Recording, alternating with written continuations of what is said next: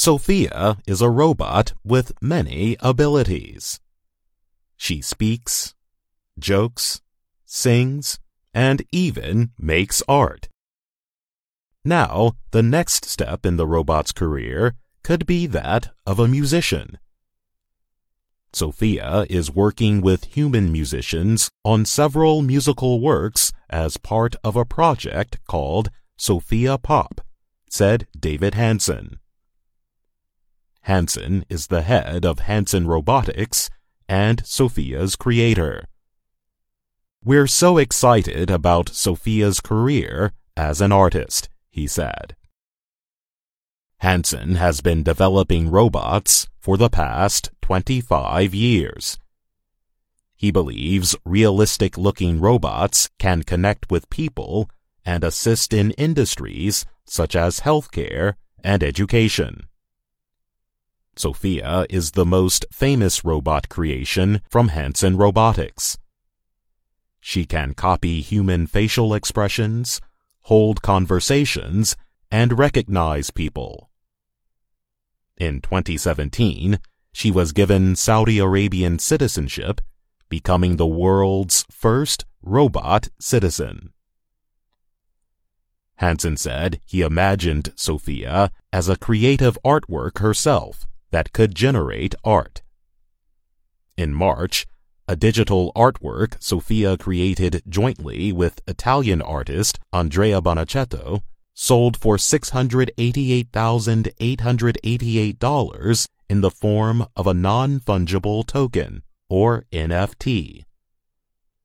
An NFT is something that only exists in the digital world.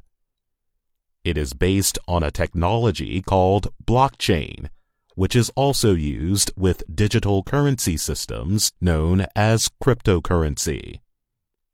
Blockchain is an online list containing information that can be used and shared within a large network open to the public. The technology permits pieces of information to be checked and stored safely. An NFT can be attached to a piece of digital artwork or other things existing in digital form. The NFT can be used to provide proof that the pieces are authentic. This is what permits digital artwork to be bought and sold. While anyone can view the work, the buyer has official ownership rights over the objects. The digital work that sold for $688,888 is titled Sophia Instantiation. It is a 12 second video file which shows Bonaceto's portrait changing into Sophia's digital painting. Along with the digital file is the physical artwork painted by Sophia. The buyer, a digital artwork collector and artist known as 888, later sent Sophia a photo of his painted arm. The robot then added that image to her knowledge and painted more on top of the original piece. On the social media service Twitter, Sophia described the work as the first NFT shared work between an AI, a mechanical collective being, and an artist collector. Sophia's artwork selling as an NFT is part of a growing trend.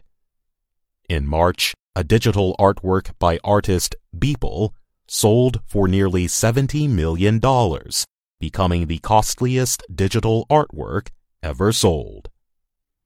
I'm Jonathan Evans.